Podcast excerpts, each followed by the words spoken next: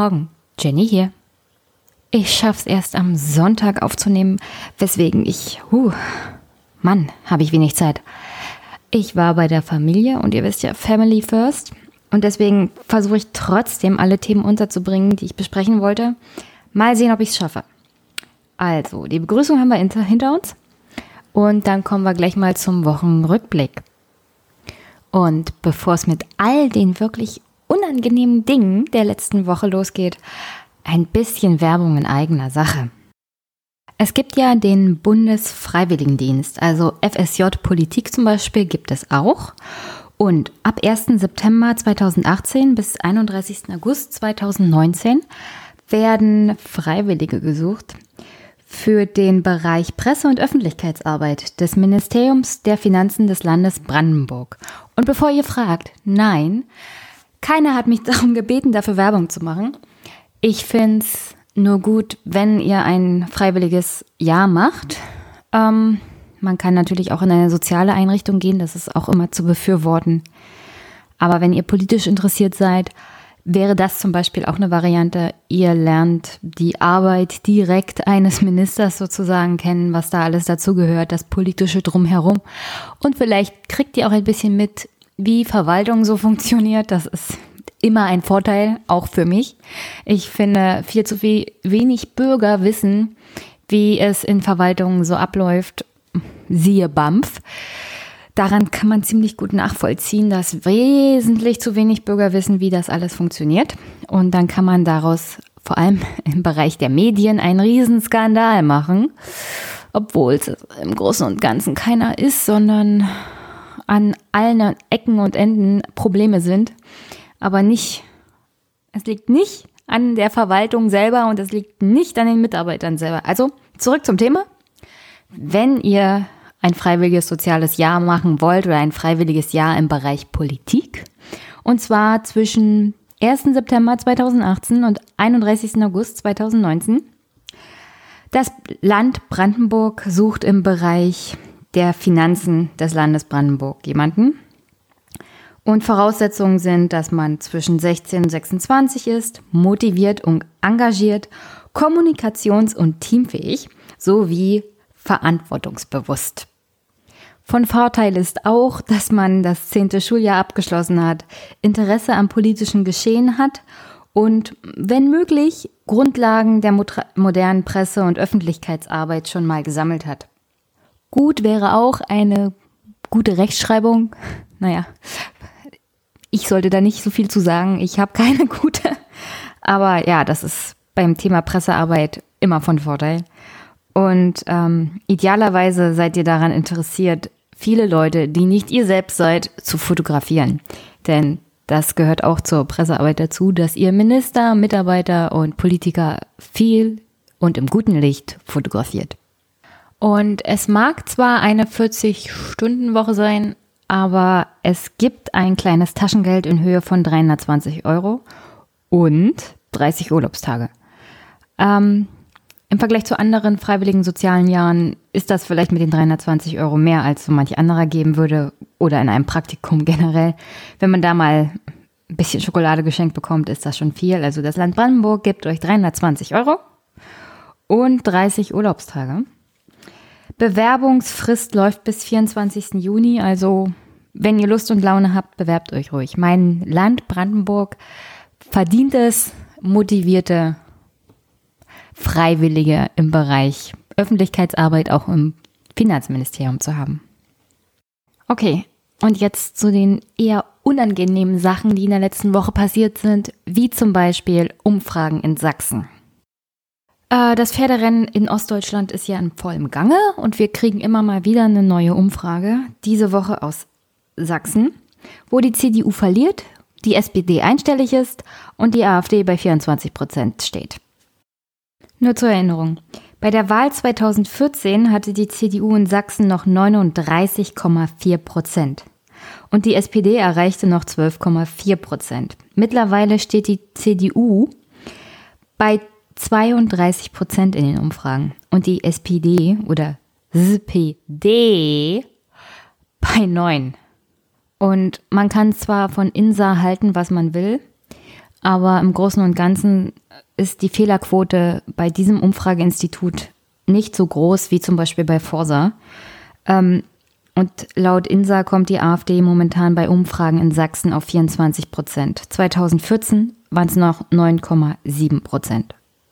Was aber im Vergleich zur Bundestagswahl noch geht, da hatte die AfD in Sachsen 27 Prozent geholt und war damit knapp vor der seit der Wende durchregierenden CDU gelandet. Die hatten nur 26,9 Prozent. Also bei der Bundestagswahl in Sachsen war die AfD die stärkste Kraft und hätte theoretisch damit bei Landtagswahlen das Recht, zu Koalitionsverhandlungen einzuladen und den Ministerpräsidenten zu stellen.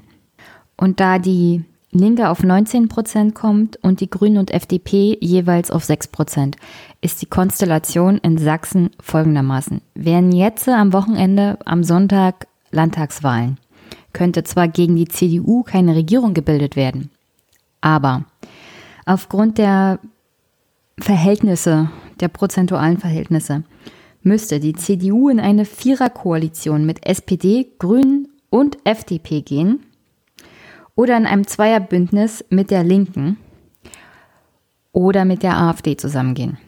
Sonst ist in Sachsen keine Mehrheitsregierung zu stellen. Also entweder geht die CDU mit den Linken zusammen, was ich mir beim besten Willen nicht vorstellen kann, oder ein Viererbündnis, oder wir haben die erste Koalition zwischen Schwarz-Blau in Deutschland.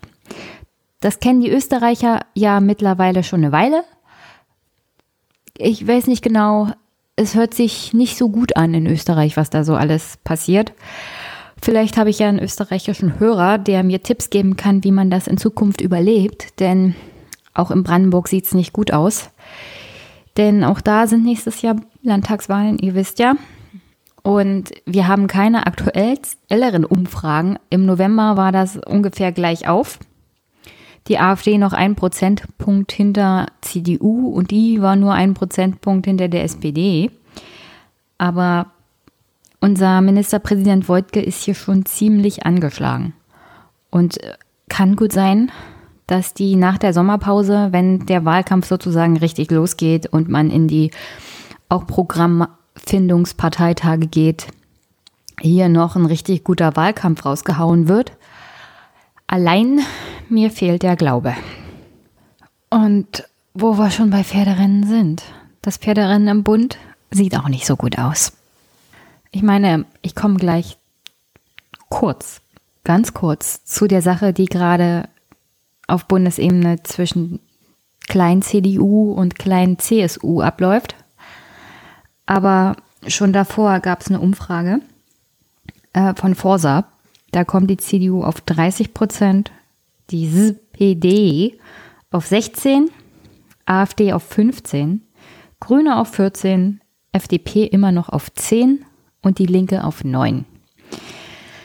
Also die CDU würde verlieren Prozentpunkte, die SPD so und so und die AfD würde dazu gewinnen. Aber auch die Grünen. Ich nehme ganz stark an, dass die SPD-Wähler zu den Grünen gehen. Nur so lässt sich das im Großen und Ganzen erklären, weil wo, wo sollen diese Wähler auch sonst hingehen? Und wie gesagt, das war noch vor dem ganzen Chaos, das im Rahmen dieses, naja, nennen wir es mal Masterplans Asyl von Herrn Seehofer passiert ist. Also, ich will hier wirklich nur ganz kurz drüber sprechen, weil das hier eigentlich eine horstfreie Zone ist. Aber da es für kurze Zeit tatsächlich so aussah, als ob die CSU, klein CSU, sich von der kleinen CDU abspalten würde, ähm, jedenfalls sah es so in den Medien aus, dass das nicht passieren wird, ist eigentlich, sollte sich die CSU von der CDU lossagen, würde die CDU in Bayern antreten und auf Anhieb die drittstärkste Kraft werden. Und die Wähler der CDU kämen von der CSU. Damit wäre ihre absolute Mehrheit auf alle Fälle weg. Und das ist das Einzige, worum sich diese alten Männer und das sind wirklich alles alte Männer, überhaupt noch Sorgen machen. Das ist das Einzige, was in ihren kleinen Hirnen überhaupt rumgeht. Absolute Mehrheit in Bayern. Und hier ist das, worum ich mich am meisten diese Woche aufgeregt habe zu diesem Thema. Wieso ist die Bundespolitik Geisel dieser Regionalpartei? Mal ganz ehrlich. Keine Sau interessiert es, dass nächstes Jahr in halb Ostdeutschland Landtagswahlen sind keine Sau interessiert es, dass hier demnächst die AfD zum Teil stärkste Kraft werden wird. Keiner interessiert es, was mit dem Osten ist. Aber wir machen alle Kotau vor dieser bayerischen Regionalpartei, die uns alle in Geiselhaft nimmt. Der es nur darum geht, ihren eigenen Arsch zu retten. Und um ehrlich zu sein, bis jetzt haben sie doch eigentlich einen ziemlich guten Wahlkampf gemacht. Söder und Co. mit, mit diesem Konzept, die AfD klein zu kriegen, sie zu verteufeln. Und wenn sie bei den Bürgern wirklich, okay, das ist ein harter Wahlkampf, aber das ist ein ehrlicher Wahlkampf und ich finde, das sollte eigentlich die CSU auch durchziehen. Und zwar die AfD verteufeln, sie wirklich in die Ecke stellen und sagen, hier, das sind die Nichtstuer, die Nichtskönner, die versprechen euch das Blaue vom Himmel herunter. Und das ist, was die CSU in Bayern tut. Und die CSU in Bayern tut viel. Das Land ist im Großen und Ganzen, es sei denn, man versucht in München eine Wohnung zu finden, äh, gut regiert. Die haben auch die Integration von Flüchtlingen im Großen und Ganzen besser gehandelt als andere Bundesländer. Das liegt natürlich auch größtenteils daran, naja, dass sie halt die finanziellen Möglichkeiten haben und besser organisieren, was wiederum an besseren finanziellen Rücklagen liegt. Aber was die CSU tut, ist zurückzufallen in diese Art von politischer Kommunikation und Wahlkampf, die absolut nichts bringt. Und zwar zu sagen, also wir sind ja eigentlich das Original und wir haben schon immer Asyltourismus gesagt und wir haben schon immer gesagt, dass das böse ist. Und wir sind so und so das Original. Wählt bitte uns, nicht die AfD. Nur, sorry CSU, die Zeiten sind vorbei.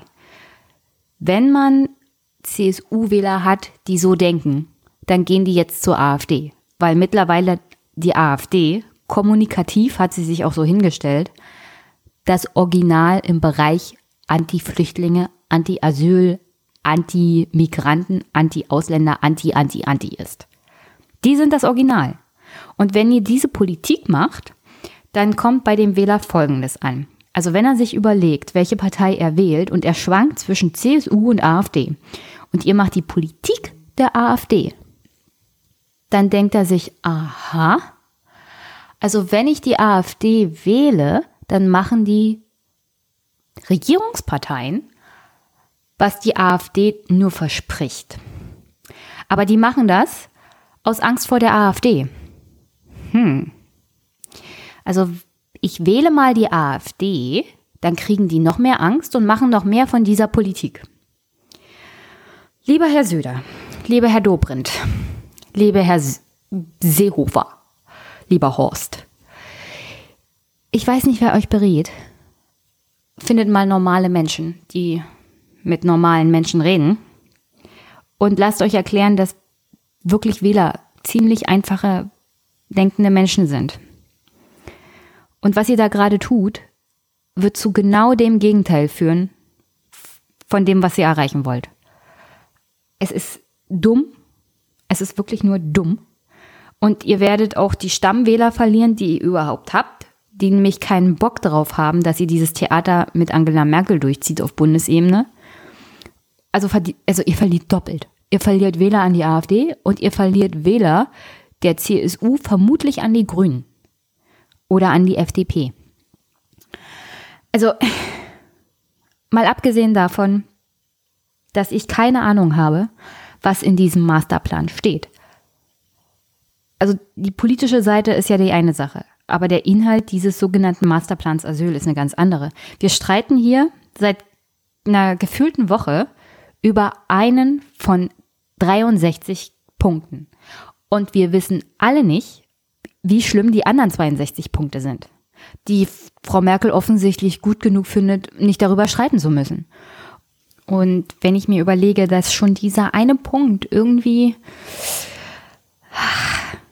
wenigstens moralisch fragwürdig ist, wenn nicht sogar schon rechtlich, ähm, dann kann ich mir nur, also ich kann nur erahnen, wie schlimm der Rest von dem Zeug ist.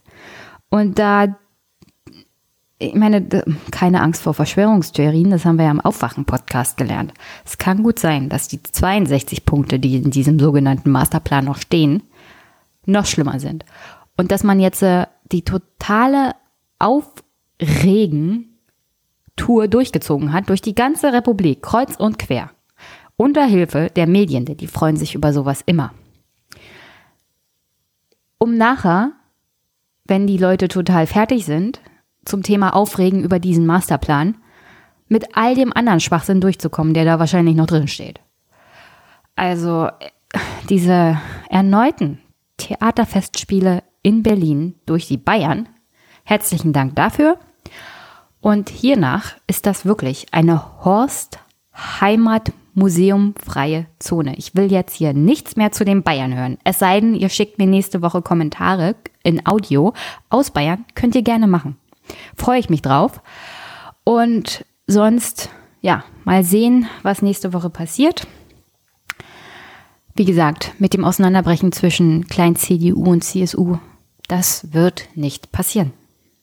Und dann noch eine klitzekleine Anmerkung zu den Gegenvorschlägen für diesen 63. Punkt, die Frau Merkel zum Beispiel gebracht hat. Und zwar hat sie ja vorgeschlagen als Kompromiss, dass man nicht an der Grenze abweist, die Leute aufnimmt ähm, und dann bearbeitet, ob sie vielleicht woanders schon Asyl beantragt haben, gewährt bekommen haben, abgelehnt haben in der Europäischen Union und dann bilaterale, also zwei Staaten Verhandlungen aufnimmt innerhalb der EU mit zum Beispiel Ländern wie Italien oder Frankreich oder Spanien, um zu klären, dass diese Flüchtlinge, die man aufgenommen hat und die woanders schon Asylanträge gestellt haben, dorthin zurückverbracht werden.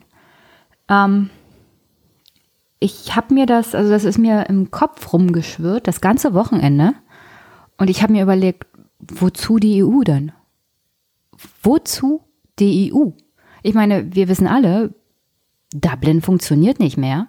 Aber mal ganz ehrlich, wenn man solche Sachen wieder klärt in bilateralen Verhandlungen, in bilateralen Verträgen, dann möchte ich genau wissen, wozu wir diesen Bums in Brüssel überhaupt noch brauchen, wenn sie solche Sachen nicht mehr klären können. Dazu war doch Brüssel eigentlich unter anderem auch gedacht. Dazu war die EU auch gedacht, dass wir solche Sachen innerhalb der europäischen Länder nicht mehr bilateral und einzeln mit den verschiedenen Staaten klären, sondern dass sich alle an einen Tisch setzen und einen gemeinsamen Vertrag schließen, in dem das geregelt ist. Wenn wir jetzt zurückkehren zu bilateralen Verträgen, dann ist die EU offiziell gescheitert. Und vielleicht könnt ihr mir dazu mal eure Meinung sagen, aber ich sehe das so. Wozu da noch die EU, wenn wir zurückkehren zu Diplomatie innerhalb Europa, die sich darauf verlässt, dass man bilaterale Verhandlungen führt? Und bevor wir zum Hauptthema der Woche kommen, ein paar kleinere Sachen. Und zwar hat mich einer gefragt, wen ich empfehlen würde zu wählen in der jetzigen Situation. Keine Ahnung. Also pff, wählt die Partei, die in euren Augen eure Interessen am meisten vertritt. Guckt euch dafür die Programme der Parteien für die Wahlen an. Guckt euch die Grundsatzprogramme an. Und ihr könnt auch selber kandidieren.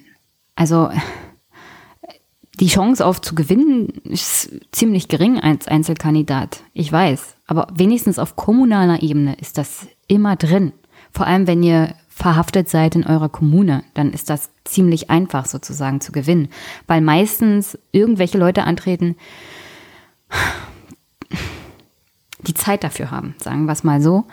Aber wenn ihr zum Beispiel bei der Feuerwehr seid oder in einem Sportverein oder irgendwie tätig, ehrenamtlich in eurer Kommune, dann ist das fast ein Selbstläufer, als Parteiloser anzutreten, auch auf kommunaler Ebene. Und sonst, ich, ich weiß es selber nicht, wen ich zum Beispiel nächstes Jahr in der Landtagswahl wählen werde. Also ich weiß, wen ich nicht wählen werde. ähm, also ich werde nicht die AfD wählen. Aber ich habe auch den Vorteil, bei uns in Brandenburg gibt es die Möglichkeit, freie Wähler zu wählen. Es wird vermutlich auch wieder unabhängige, also parteilose Kandidaten geben. Und wie gesagt, der Wahlkampf kommt ja erst noch. Wer weiß. Ich habe jetzt in dem Moment so und so noch keine Ahnung. Und ja, ich bin auch nicht dazu da, euch einen Rat zu geben, wen ihr wählen sollt. Macht euch am besten selber Gedanken darüber. Und wenn ihr keine Partei findet, die hundertprozentig euren Inhalten entspricht. Also Politik lebt teilweise auch von Kompromissen und wenn die Kompromisse in euren Augen tragbar sind, dann wählt diese Partei. Ähm, ist immer noch besser als AfD zu wählen oder NPD oder irgendwas oder CSU. Tut mir ja leid, Bayern. Ähm, ja. Also ich kann da wirklich keinen Rat geben. Ihr müsst euch auch ein bisschen selber informieren und bemühen. Das ist so und so das Wichtigste. Und vielleicht kommt auch nach der Sommerpause mehr Bewegung in Sarahs Bewegung. Also das würde ich schon gerne noch beobachten, was daraus wird. Ich sehe das bei weitem nicht so kritisch wie manch anderer. Ich weiß, beim Thema Flüchtlinge und Asyl hat sie ziemlich was auf den Deckel bekommen, auch von den Partei Linken der Linken. Aber ich sehe jetzt sie nicht in dem Bereich, in dem die AfD zum Beispiel agiert und auch propagiert, sagen wir es mal so. Ich sehe sie auch nicht in dem Bereich der CSU. Und deswegen will ich mir das mal genauer angucken, was da vielleicht draus wird. Auf alle Fälle braucht es etwas anderes und etwas Neues. Das wünsche ich mir eigentlich am allermeisten. Eine sozialdemokratische Partei oder Bewegung, die den Namen auch verdient. Und deswegen, also ich gebe ungern Ratschläge oder Tipps, welche Parteien zu wählen sind.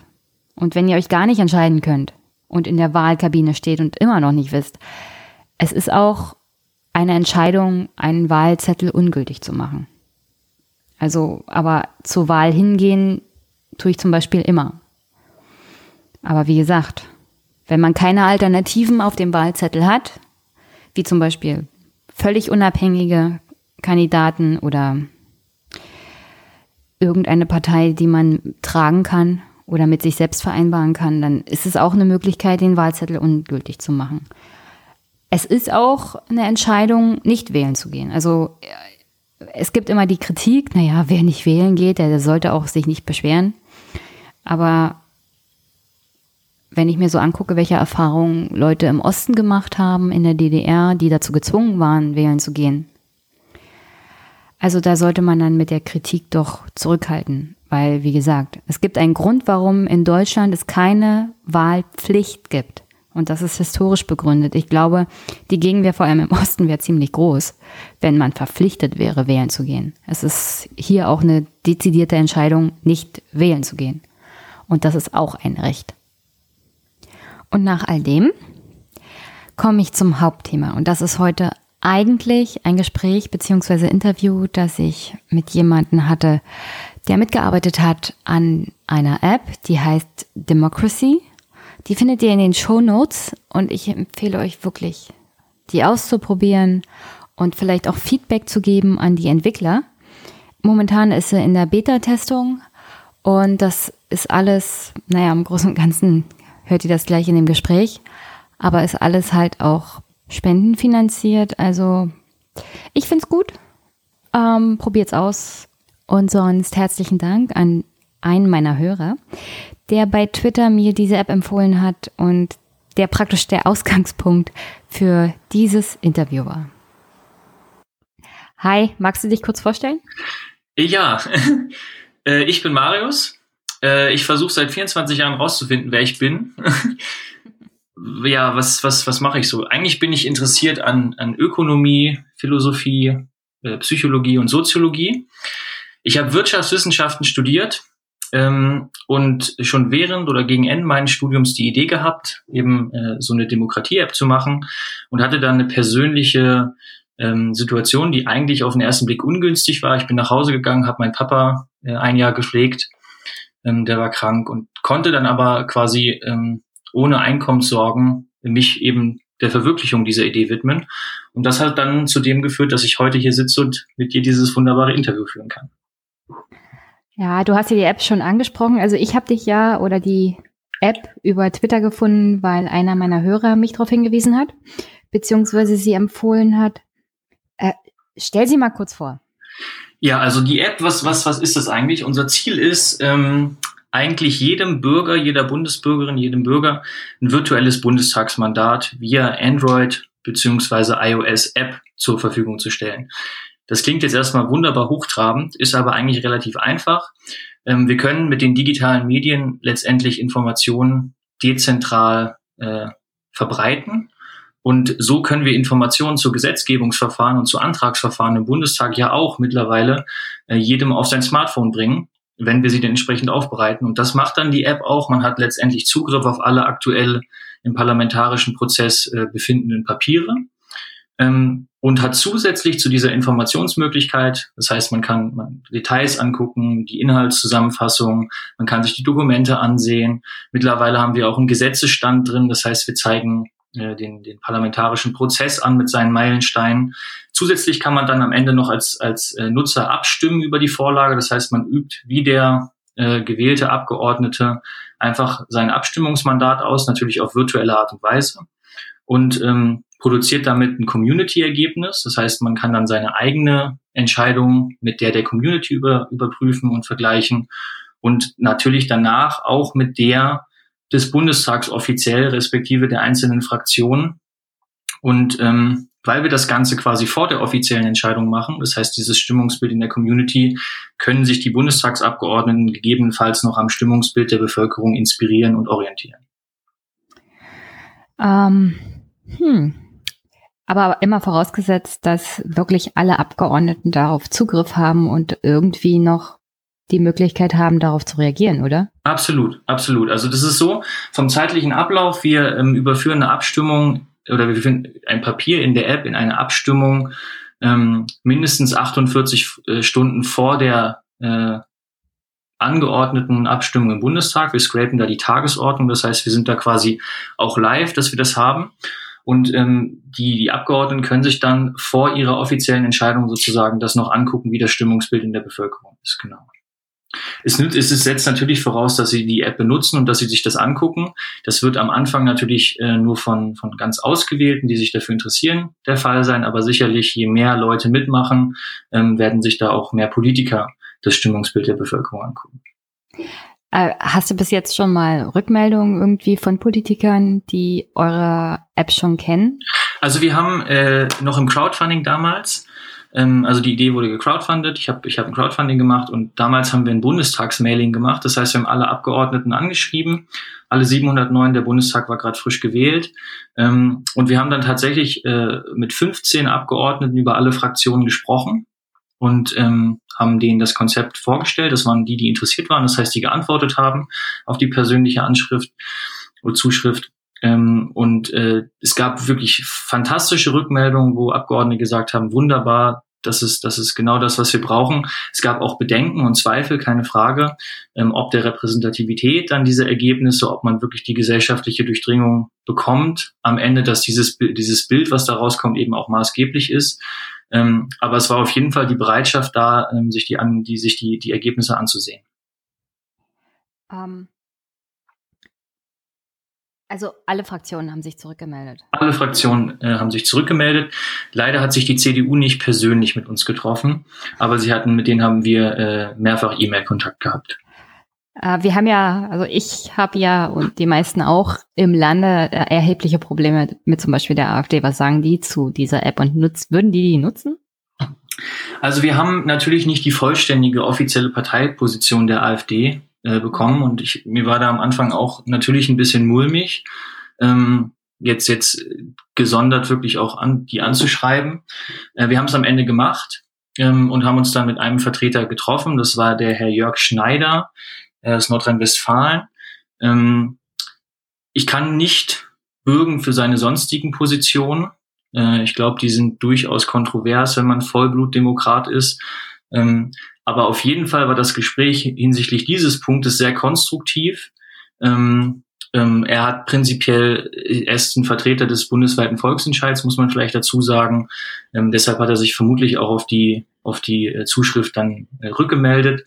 Und er hat gesagt, dass das genau die Idee ist, die es braucht in diesem Land. Ob, ob wie man das jetzt bewertet oder ob man das jetzt ähm, sozusagen nicht auch so sehen kann, weil, weil er damit eine gewisse Programmatik durchbringen möchte. Also gerade extremere Parteien neigen natürlich immer dazu, methodische Verbesserungen in der Demokratie für ihre Programmatik zu benutzen.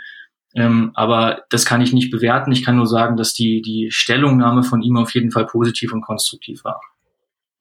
Und wie haben die anderen Parteien so reagiert? Ich meine zum Beispiel auch die Linken haben ja in ihrem Programm auch eine Verstärkung des Elements der direkten Demokratie. Und das wäre ja, also diese App, wenn sie sich so ausweiten würde, wie ihr, also du dir das wahrscheinlich auch wünschst, ähm, wäre das ja direkte Demokratie und direkte Einflussnahme vielleicht sogar auf das Verhalten und Abstimmungsverhalten der Abgeordneten. Ja, vielleicht müssen wir, äh, also ich, ich, ich beantworte die beiden Fragen sozusagen. Ich möchte erst nur für mich die wichtigere beantworten. Mhm. Es ist keine direkte Demokratie.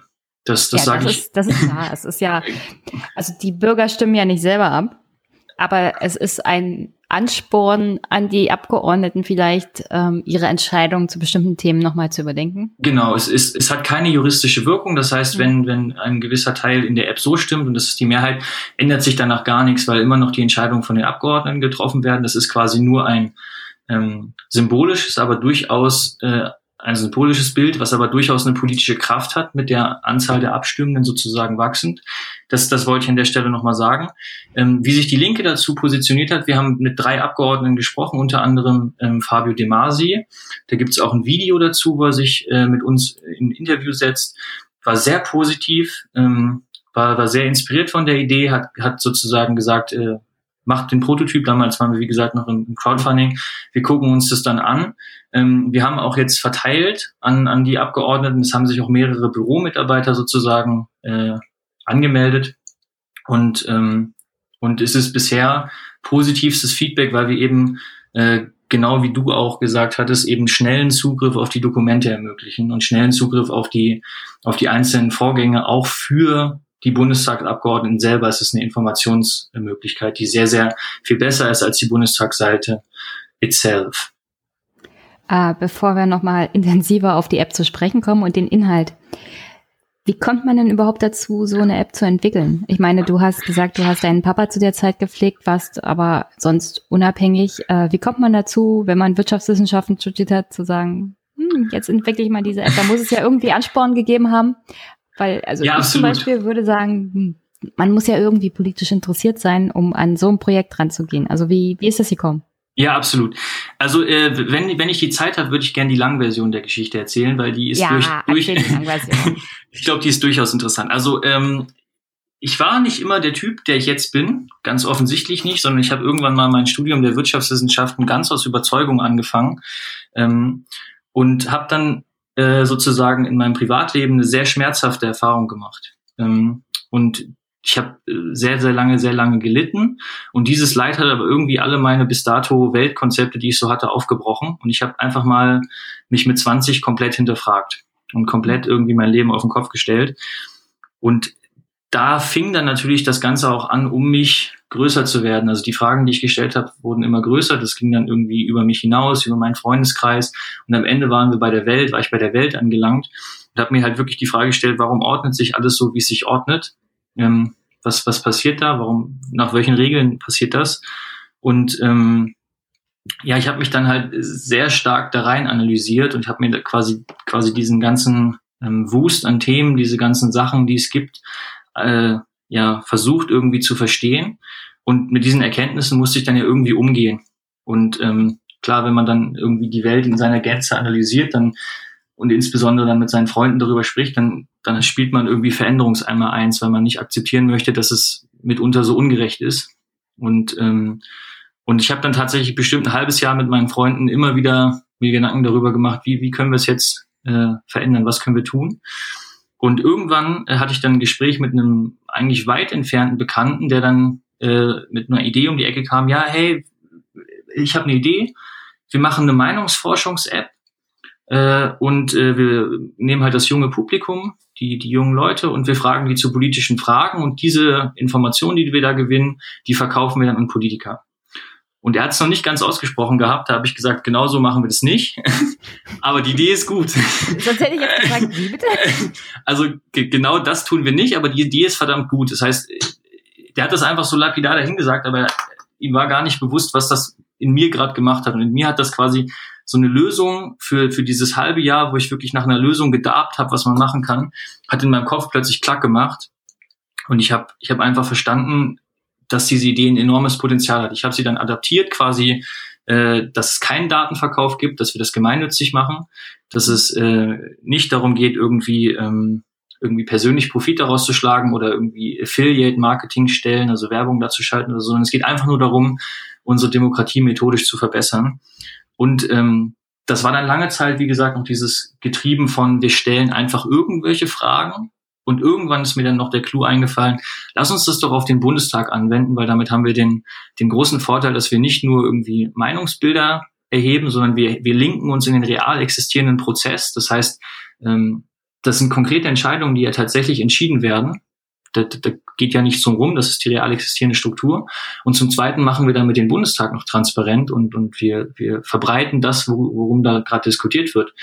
Diese, diese ganze Symbiose hat sich dann so irgendwie über, über ein Jahr ergeben.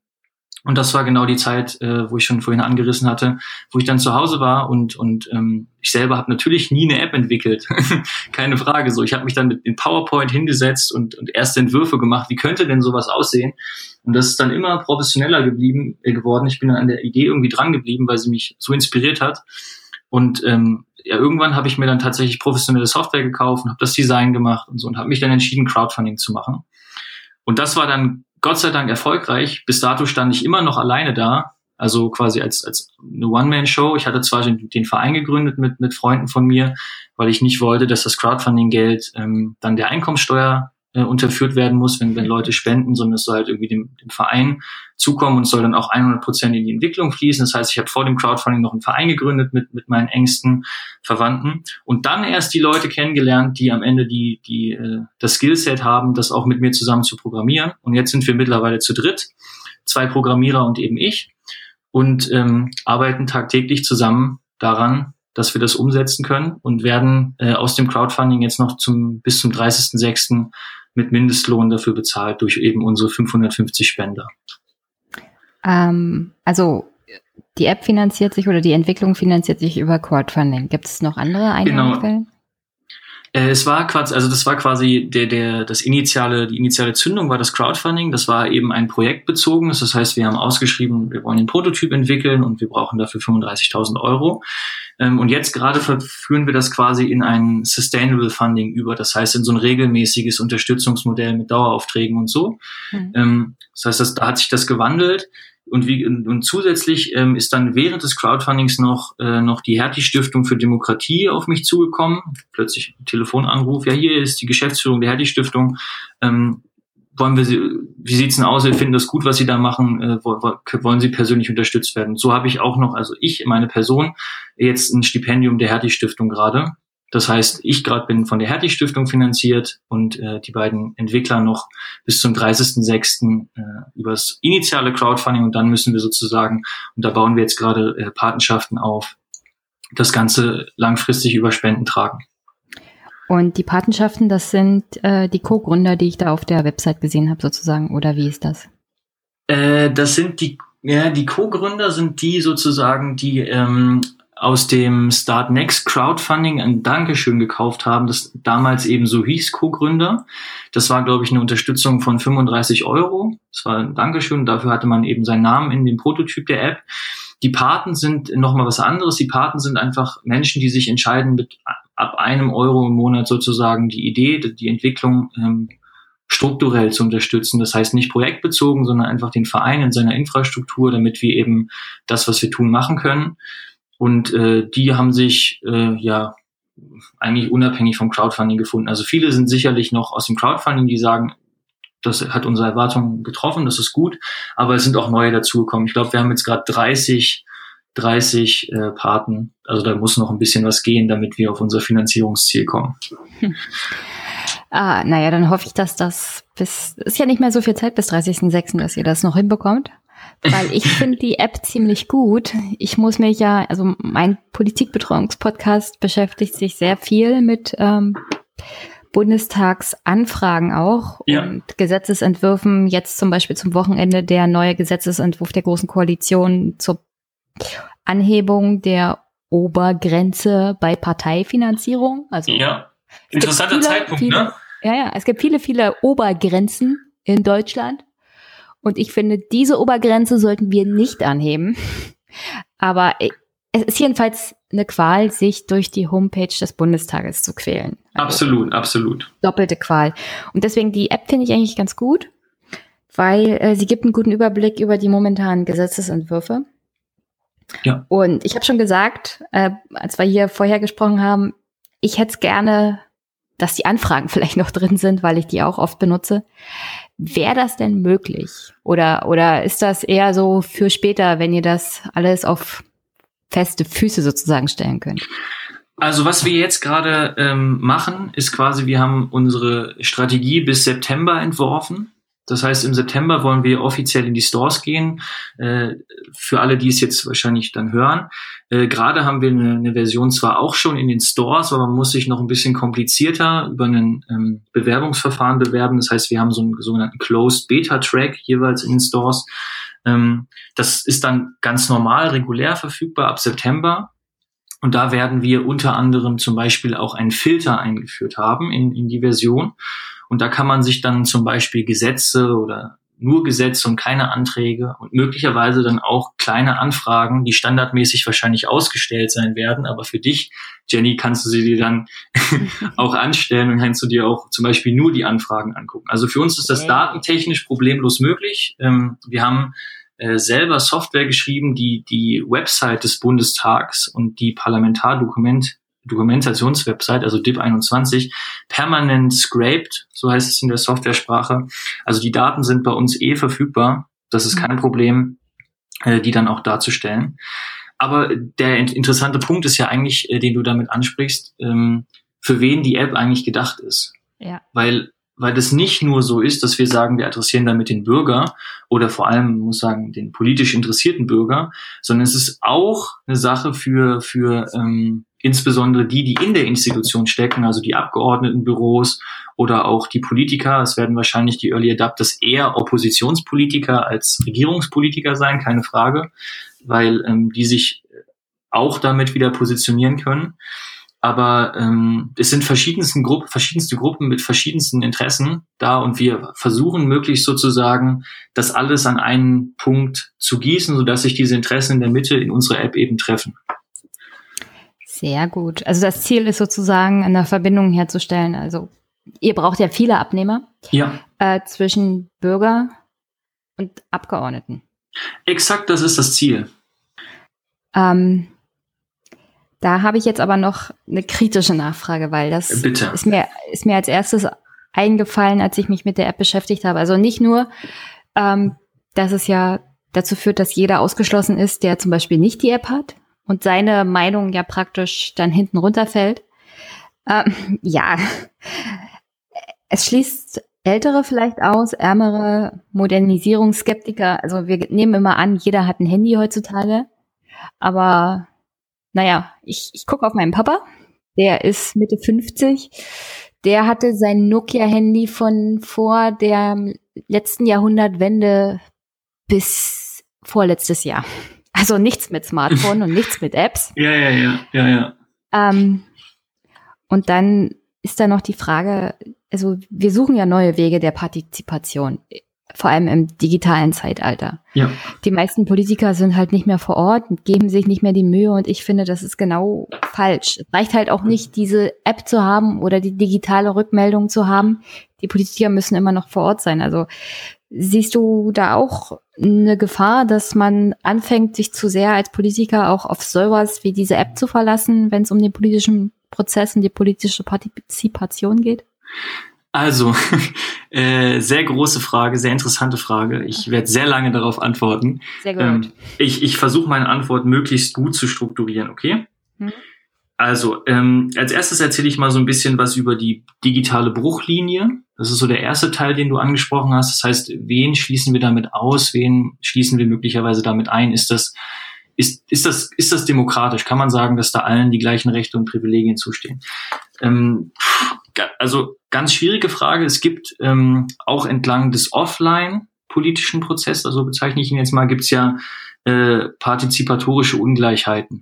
Also, dass, dass Menschen einfach sich ungleich an der Politik beteiligen. Und das, das klassische Profil sozioökonomisch von einem äh, politischen Teilnehmer ist ja, dass er irgendwie die, die Bild, also die Bildungsmöglichkeit hat, dass er das überhaupt tut, dass er irgendwie auch das entsprechende Einkommen hat, äh, dass er einen Job hat, der ihm sozusagen die Freizeit lässt, das zu tun und äh, auch in einem bestimmten Alter ist. Das heißt, auch da ist unser System, was wir sozusagen in der Offline-Partizipation haben, nicht ähm, zugangsvoraussetzungsneutral, sagen wir es einfach mal so, weil wir verschiedene Jobs sozusagen haben, weil wir verschiedene ähm, gesellschaftliche Ziele haben und so weiter. Trotzdem ist es verdammt richtig, äh, wenn du sagst, dass, dass jetzt äh, sozusagen zusätzlich eine digitale Bruchlinie eingeführt wird, äh, nämlich die Menschen ausschließt, die ähm, eben sich dieser diesem digitalen Wandel irgendwie ähm, sei es aus guten Gründen, sei es auch einfach nur aus Alter verschließen oder auch äh, einfach nicht mehr öffnen wollen, äh, die werden jetzt systematisch sozusagen aus diesem Stimmungsbild herausgehalten. Ähm, ich sehe das nicht ganz so problematisch, weil äh, ich diese Ergebnisse, die dort entstehen, nicht verabsolutiere. Das heißt, ich sage nicht, das sind die Ergebnisse, die am Ende dann auch sich in der Politik um oder widerspiegeln sollen. Das, man spricht da von der Responsivität. Also das, das behaupte ich nicht. Ich komme gleich nochmal drauf, warum ich das nicht behaupte. Aber das ist sozusagen der Punkt. Ähm, es gibt eine neue Bruchlinie.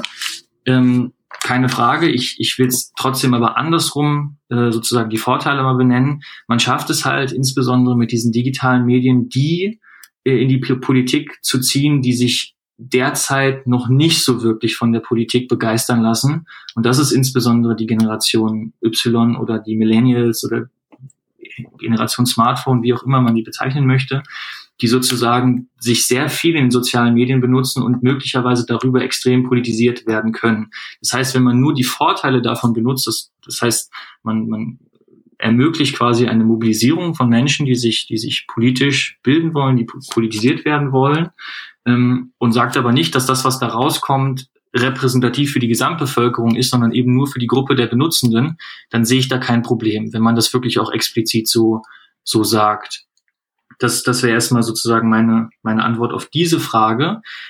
Äh, trotzdem ist es natürlich, und, und das ist jetzt der andere Punkt, ist es so, was wollen wir mit der App eigentlich? Also was soll am Ende rauskommen? Und es ist richtig, dass Stimmungsbilder produziert werden, aber es ist nicht so, dass äh, wir uns dann hinstellen werden und sagen, äh, die böse Politik entscheidet nicht nach den Stimmungsbildern, sondern eigentlich ist der, ist der, ähm, ist die Idee, ja einen Brückenschlag zu wagen zwischen der repräsentativen Demokratie und direkteren Partizipationsmöglichkeiten. Ähm, und zwar in grundgesetzfreundlicher Weise. Also wir tasten damit das Grundgesetz nicht an und auch nicht das freie Mandat aus 38, äh, also Artikel 38 Grundgesetz, weil ähm, in, in unserem Sinne nicht der perfekte Politiker jemand ist, der sich einfach blindlings nach dem Stimmungsbild entscheidet, sondern der seine Entscheidung, wenn sie möglicherweise anders ausfällt als von der Community sozusagen ähm, die, die Stimmungsverhältnisse sind, gegenüber der Community begründet das rechtfertigt seine Repräsentation. Und, und da das ist. Jetzt mal eine Zwischenfrage. Ja. Da müsste da aber äh, eine Möglichkeit einbauen, dass man als Politiker dagegen, also das begründet und dass die Community der App-Nutzer das auch lesen kann. Das wird es geben. Ja? Und das ist, und das ist ja auch, das ist ja auch äh, letztendlich Problem, also das ist ja problemlos möglich. Das ist ja, das ist ja kein, das ist ja kein, kein ähm, Hinderungsgrund, warum, warum es diese Software dann sozusagen nicht schaffen wird. Also diese Möglichkeit wird es geben. Ähm, die Form ist noch nicht ganz klar bestimmt, aber mhm. grundsätzlich gibt es die Möglichkeit, auf seinem privaten Blog, auf seiner Website ja prinzipiell eh seine Abstimmungsentscheidung zu begründen. Mhm. Das machen, das nehmen auch schon manche Politiker wahr. Ähm, ob es dann sozusagen direkt in der App mit einem, mit einem direkten Zugang aus dem Abgeordnetenbüro passiert oder ob äh, sozusagen wir deren Blog oder Website-Statement verlinken, das ist noch am Ende nicht klar. Aber das ist das Konzept, in diese Richtung zielt es. Das, also das finde ich eine gute Art und Weise, das zu kommunizieren, auch wenn die Begründungen manchmal oh, schwer zu lesen sind. Ja, ich, äh, nicht, nicht wegen dem Inhalt, sondern wegen der Art und Weise, wie manche Politiker sich halt ausdrücken in schriftlicher Form. Aber ich finde es gut, das ist so eine Art Kommunikation, weißt du? Genau so zwischen, ist es. Zwischen den Leuten, die die App nutzen, beziehungsweise den Bürgern und den Politikern. Ja. Ähm, und das sind ja prinzipiell äh, eine Zielgruppe dieser App auch, die das in der Regel nicht machen. Also die besuchen diese Homepages nicht. Genau so ist es. Und wenn man das prominent macht, dass es eben Politiker gibt, die das tun, mhm. dann, dann ist das natürlich vertrauensbildend. Und das ist auch das, was, was wir letztendlich sagen. Wir sind zu gleichen Teilen für, für Bürger und Politiker da. Natürlich haben wir das aus einer Perspektive, äh, einer bürgerschaftlichen Perspektive gedacht, diese Idee, aber haben mittlerweile auch erkannt, ähm, welches Potenzial auch für Politiker darin steckt, eben würdig zu repräsentieren und im 21. Jahrhundert seine Entscheidungen zu begründen gegenüber ähm, gegenüber der Bevölkerung. Und das ist eben genau der Grund, warum wir sagen, wir tasten Artikel 38 nicht an. Es ist freies Mandat. Es ist nur eine Inspiration und die Bevölkerung kann dann am Ende aus der Begründung entweder viel rauslesen, wenn sie versteht, oder wenn sie möglicherweise sogar ein gutes Argument enthält, was sie so, was, was die meisten Menschen so, die halt anders gestimmt haben, nicht, nicht im Kopf hatten, ähm, dann ist es, glaube ich, sehr vertrauensbildend. Und das ist das, was wir am Ende machen wollen. Also wir wollen jetzt nicht da irgendwie ähm, die Bevölkerung gegen Politiker aufbringen. Ja. Ähm, naja, also, mal, mal ganz ehrlich, ähm, Artikel 38 Grundgesetz, das könnte, also das könntet ihr mit dieser App überhaupt gar nicht antasten. Also äh, ich kann mir, ich kann mir die Situation noch nicht mal vorstellen, wo da ein Vorwurf kommen könnte, weil es gibt ja, ja in der Vergangenheit, es gibt Beispiele, es gab Umfragen und Befragungen von der Bevölkerung, es gab riesige Demonstrationen gegen Hartz IV, gegen TTIP und bei der Entscheidung hat das wesentlich weniger Auswirkungen gehabt, als sich das so mancher gewünscht hat, weil das freie Mandat ist halt das freie Mandat. Und so gut wie nichts kann ein Politiker dazu zwingen, eine Entscheidung zu treffen, die er nicht treffen will. Eben, aber was wir, und, da, und dann kommen wir jetzt zum Mehrwert der App, aber was wir schaffen mit der App, ist, die Politik zu kontrollieren. Das ist der tatsächliche Mehrwert, weil wir ähm, und das wird es dann, das wird es dann auch geben. Ich kann es hier schon mal vorab groß ankündigen. Wir werden den echten Valomat machen. Ich hoffe, ich kriege jetzt keine äh, Klage, deshalb nenne ich es jetzt einfach mal Valometer, weil wir wirklich messen und nicht äh, skizzieren. Also wir haben dann ja, also wir nicht wir, aber wir ermöglichen es dem Bürger, äh, lokal auf seinem Handy äh, seine Abstimmungsentscheidungen ähm, unakkumuliert zu speichern. Das heißt, er weiß dann noch, wie er abgestimmt hat mit Ja, Nein, Enthaltung. Das wird ihm angezeigt. Wir wissen es nicht, aber er weiß es. Und über diese Daten kann er natürlich auch die Fraktionen laufen lassen und bekommt dann angezeigt, mit welcher Übereinstimmung er denn mit welcher Fraktion übereinstimmt. So, das ist ein Riesenfeature, was, was wir tun werden. Und das ist natürlich noch weiter denkbar. Bei der namentlichen Abstimmung kann man natürlich auch noch seinen Wahlkreis einstellen und kann dann auch sehen, wie der einzelne für den eigenen Wahlkreis ähm, zuständige Abgeordnete gestimmt hat. Entweder dafür oder dagegen. Wenn man selber einen Bezug zu der Entscheidung hat, das heißt möglicherweise mitgestimmt hat, ich mache jetzt mal ein Beispiel Kriegseinsatz, dann kann man den möglicherweise bei der nächsten ähm, Veranstaltung kann man sehr viel besser auf ihn zugehen und ihn fragen oder mit ihm kommunizieren oder ihn nächstes Mal möglicherweise bei der Wahl nicht mehr wählen, weil er anderes verspricht, als er dann tatsächlich umsetzt in der, in der, in der Wahlperiode. Und das ist das, was wir messen. Wir messen quasi die Übereinstimmung beziehungsweise die Ablehnung der Vertretungen zu den zu den eigenen Positionen. Das ist das Feature, was wir dem Nutzer stellen. Und dass am Ende da Stimmungsbilder durch die äh, also durch das kumulierte Community-Ergebnis rauskommen, das passiert, keine Frage. Aber das bringt nicht den Mehrwert für den Einzelnen. Der Einzelne kann jetzt entscheiden, welche Partei und welchen Politiker, wem vertraue ich, wen möchte ich bei der nächsten Wahl wählen. Also man kann, also für jemanden, der zum Beispiel nicht mehr weiß, weder bei der nicht letzten, sondern vorletzten Wahl gewählt hat, ist das eine ganz gute Variante. Ich meine, man merkt sich so und so nicht, zu welchem Gesetz hat man jetzt welche Meinung gehabt. Deswegen finde ich das gut, dass man nicht ja, nur sein eigenes ja. also so Verhalten dann sozusagen nachvollziehen kann, sondern auch des Politikers. Äh, und dann auch verantwortungsvolles Handeln von ihm zum Beispiel in Bürgersprechstunden erwarten genau. Rückfragen machen kann. Weil wenn du interessiert bist und siehst, also hier und hier hat er so abgestimmt und warum denn, dann kannst du jederzeit zum Wahlkreisbüro gehen und äh, mal nachfragen, was ist denn da so los mit eurem Abgeordneten in Berlin? Genau, und wie kann das denn sein, dass er eigentlich immer vor äh, der Wahl mit Abrüstung und Bildungspolitik mhm. skandiert und dann für jeden Kriegseinsatz stimmt? Das, das passt doch irgendwie nicht. Das ist doch ja. irgendwie doof. Das finde ich sehr gut. Ähm, noch, noch eine Sache, die mir aufgefallen ist, äh, und da bin ich wieder bei diesem Parteifinanzierungsgesetz. Jetzt wird's ähm, spannend. Ja. Die Gesetze haben ja nur die Informationen, die die Parteien wollen, dass drinstehen. Mit der entsprechenden Überzeugungsleistung der großen Koalition, die wir jetzt haben. Ähm, was ist denn mit weiteren Hintergrundinformationen? Zum Beispiel über die App. Sehr, sehr gute, sehr, sehr guter Punkt. Also äh, wir können natürlich nur die Informationen abgreifen, die zivilgesellschaftlich zur Verfügung stehen. Und das ist leider äh, immer erst dann der Fall, wenn die Bundesdrucksache, es kann entweder eine Bundesrats- oder eine Bundestagsdrucksache, je nachdem, wer der Initiierende ist. Also im Fall der Großen Koalition ist es meistens eine, Ratsdrucksache, weil es erst da durch muss. Ähm, aber das ist der erste Zeitpunkt, wo wir als, als zivilgesellschaftlich äh, als Zivilgesellschaft Access auf die Daten haben. Das heißt, alles, was bis dahin passiert ist, und wenn man das ein bisschen genauer betrachtet, ist meistens äh, das Gesetz dann schon geschrieben. Ähm, das können wir nicht abbilden. Mhm. Aber quasi diesen, diesen Schritt, erstmal den Fuß in die Tür zu kriegen und erstmal insgesamt als Bevölkerung eben auf die Bürgervertretung, und das ist das Parlament, das ist in unserem demokratischen System eigentlich der einzige Anknüpfungspunkt, wo wir als Bürger direkten Einfluss drauf haben, da müssen wir halt das Spotlight drauf lenken und da müssen wir gucken, was da passiert. Weil das ist in unserer Demokratie eben eben unsere Vertretung. Da sitzen Leute, die uns vertreten sollen.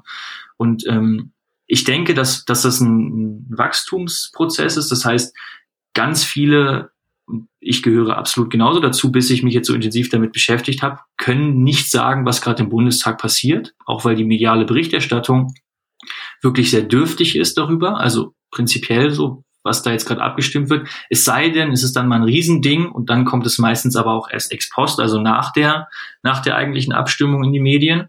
Und das gibt uns erstmal die Möglichkeit, überhaupt solche Sachen zu erkennen. Also durch die App, ich habe jetzt bestimmt fünf E-Mails gekriegt von Leuten, die geschrieben haben, wow, ich habe durch die App echt früh herausgefunden, dass es dieses Parteienfinanzierungsgesetz gibt. Hm das ist, und das ist ein Punkt, wo ich sage, ey, fünf Leute, die das jetzt nutzen, ich glaube, es sind gerade so zweieinhalbtausend Leute, die sich bei uns in der Beta eingetragen haben, konnten sozusagen dadurch das viel früher sehen, als dann irgendwie erst, erst wenn es durchgewunken ist. Und ähm, ich glaube, da, genau da wird sozusagen dann irgendwann, wenn, wenn die, wenn die Leute diesen Prozess verstanden haben und wenn der parlamentarische Prozess für sie klar ist, dann wird irgendwann der Punkt kommen, ey, jetzt, jetzt haben wir den Bedarf, jetzt haben wir das Bedürfnis, noch mehr zu erfahren. Und dann kann man eben mit, mit, äh, mit mehr Leuten, die dieses Bedürfnis haben, auch mehr erreichen, als wenn das ein selektives Partikularinteresse von irgendwie zwei, drei Aktivisten ist. Ich würde die Beta-Version mal in die Shownotes packen, beziehungsweise den Link dazu. Kannst du mir den noch per E-Mail schicken? Ja, sehr gerne. Ich kann dir sogar einen eigenen kreieren, dann kann ich die Rückmeldung geben, wie viele sich äh, auf deine Initiative eingetragen haben. Wäre auch nicht schlecht. Das machen wir mal so. Ähm, ja. Und ich würde mal Stefan Schulz auf diese, diese App aufmerksam machen. Der, der will immer, dass irgendwie die Daten von diesem Dokumentenmanager des DDIP oder so heißt das ja beim Bundestag, äh, dass das mal alles richtig aufgearbeitet wird. Und das klingt schon sehr ähnlich wie das, was Stefan Schulz will. Ja, wir sind Datenaktivisten. Yay! Und dann, ähm, du hast vorhin noch von diesem Vortrag erzählt. Sag mal kurz, worum es gehen soll und äh, ob das öffentlich ist, weil ich weiß nicht, wann ist das? Also, äh, und zwar, ich bin äh, Stipendiat bei der Hertie Stiftung und Mhm. äh, die ist ja eine sehr potente Stiftung. Ich muss, habe hab mich selber erschrocken, dass ich jetzt Mitglied von von von denen bin. ähm, Gerade mit dem Thema, was ich mache und so. Auf jeden Fall, die haben ein Sommerfest ähm, von dem von ihrem Fellows und Friends Netzwerk. Ähm, ich weiß gar nicht, ob, Oh, Lobbyisten. ich weiß gar nicht, ob das, ähm, ob das öffentlich ist, das kann ich dir gar nicht sagen, aber ich würde dich natürlich privat persönlich sehr gerne dazu einladen. Ähm, Ah, nee, dort werde ich nicht. ich bin ein. am Wochenende so und so mit der Familie unterwegs. Ach so, Mir geht's um den Vortrag. okay, also auf jeden du, Fall, da erzähle ich. Vortrag erzählst. Genau. Auf jeden Fall kommendes Wochenende äh, werde ich einen kleinen 10 Minuten TED Talk äh, Format über die Zukunft der Demokratie halten. Ähm, also äh, prinzipiell erstmal so ein bisschen Onboarding, worum geht's, wie hat sich die Partizipation verändert, sagen wir mal von den 70ern zu heute. Ähm, und dann am Ende natürlich auch äh, das vorstelle, woran ich tagtäglich arbeite. Und äh, ich bin da ganz großspurig und sage, das ist ein 10x Improvement zu dem, was, was wir jetzt Total haben verstanden. Verstanden. an, an, äh, an Möglichkeiten am Bundestag irgendwie mitzumachen und zu gucken, was da passiert. Genau, und danach wird es noch eine 30-minütige Joint-Session geben, ähm, wo wir diese Themen äh, diskutieren. Ich persönlich bin, es gibt zwei, also in der, in der akademischen Diskussion gibt es zwei grundsätzliche Theorierichtungen, was Partizipation und Internet angeht. Es gibt so die Leute, die den auch deren also ich würde mich auch als deren Anhänger äh, sozusagen bezeichnen, die sagen, das ist halt Internet und so führt zu Mobilisation. Das heißt, die Gruppen, die jetzt gerade vom politischen System marginalisiert werden oder so, bekommen durch das Internet eben die Möglichkeit, sich zusätzlich ähm, zu informieren, zu partizipieren. Das heißt, es wird eine zusätzliche Möglichkeit der Mobilisierung fürs Politische geschaffen. Es gibt die Gegner, die sind die sogenannte Reinforcement Thesis, die sagen halt, okay, das interessiert eh nur die, die sich auch schon vorher für Politik interessiert haben. Und äh, man kann das auch als Web-Optimisten und Web-Pessimisten ein bisschen abkürzen. Und da, ich werde diese Hintergründe noch mal ein bisschen genauer erläutern. Ähm, die Risiken von Online-Beteiligung werde ich, werde ich erläutern in dieser Joint Session. Das wird so eine offene Diskussionsrunde geben. Hm. Schade, schade, dass ich, also ich bin am Wochenende, wie gesagt, bei der Familie, deswegen zeichnen wir jetzt früher Ja. auf. Ja. Und, aber sonst hätte mich das schwer interessiert. Also, Ich kann dir gerne ähm, mein meine Vortragsskript zukommen lassen. Und dann können wir einfach noch mal gerne so drüber quatschen, wenn du willst. das machen wir mal. Nicht in Ja. nächster Zeit, weil ich wieder total ausgebucht bin, total verplant. Ja, Ich schiebe jetzt Ja. schon mehrere Podcast-Themen vor mir her. ja, Ähm, aber schick mir das mal zu und dann machen wir dazu mal was. ja. Sehr schön, sehr gerne. Okay. Sonst noch irgendeine Botschaft zu deiner App? Ähm, nö, noch irgendeine Botschaft. Ja, zum Beispiel ladet die App runter und Genau. aus. Äh, la ladet die, das ist, das ist die beste Botschaft. Ladet die App runter, probiert sie aus. Und jetzt kommt, ähm, die Finanzierung ist natürlich das, äh, das Hauptthema irgendwie. Und ich habe schon davon gesprochen, wir hatten initiales Crowdfunding. Wir versuchen gerade nachhaltiges Crowdfunding zu machen. Ähm, ich persönlich bin gerade Stipendiat der Hertie Stiftung für Demokratie und wir versuchen natürlich äh, die Idee so unabhängig wie möglich zu halten. Das funktioniert nur, wenn man die Finanzierung auch auf möglichst viele Beine stellt, viele kleine äh, Spenden. Und wenn euch die App gefällt, wenn ihr sie getestet habt, schreibt gerne die Kritik. Ähm, und wenn euch das Ganze überzeugt und euch das wert ist, irgendwie das mit einem Kleinstbetrag von einem Euro bis zehn Euro im Monat zu unterstützen, werdet Pate, weil nur so äh, können wir die Unabhängigkeit äh, gewahren gewährleisten.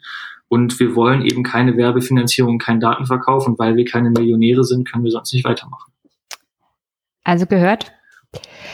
Spendet ruhig, jeder Euro zählt. Ähm, und wir wollen ja nicht, dass Facebook hier diejenigen sind, die uns permanent beeinflussen, wenn es um Politik geht. Wir wollen selber die Politik beeinflussen und deswegen spenden, spenden, spenden. Und probiert die App aus, die ist wirklich gut. Ja, Und sonst, das, das ist, äh, das kann ich so bestätigen. du bist nicht sehr unabhängig, sagen wir es mal so, in deiner, in deinem Urteil. Ja, ja das, das liegt daran, äh, je, je länger man sich mit sowas beschäftigt, desto äh, attacheder wird man von Ideen. Ah. Das, Deswegen- das ist wirklich ein Problem. War das wächst einem so sehr ans Herz und dann. Ja. Okay. Das ist aber tatsächlich auch ein Problem, äh, wenn man dann sich äh, mit einzigen ein, oder einzelnen Konzeptionen und so so so angefreundet hat und dann kommt, äh, nee, das ist eigentlich nicht gut, das machen wir anders. Das tut weh. Oh, es tut mir leid. Irgendwoher. aber das ist, wenn es am Ende das beste Produkt ist, dann, ähm, also da, da sind wir sehr, da bin ich auch sehr, sehr äh, verhandlungsneutral, wenn, wenn die Kritik dann sachlich gut ist. Okay. Dann sage ich mal, wir machen hier erstmal Schluss. Und ich sag Tschüss.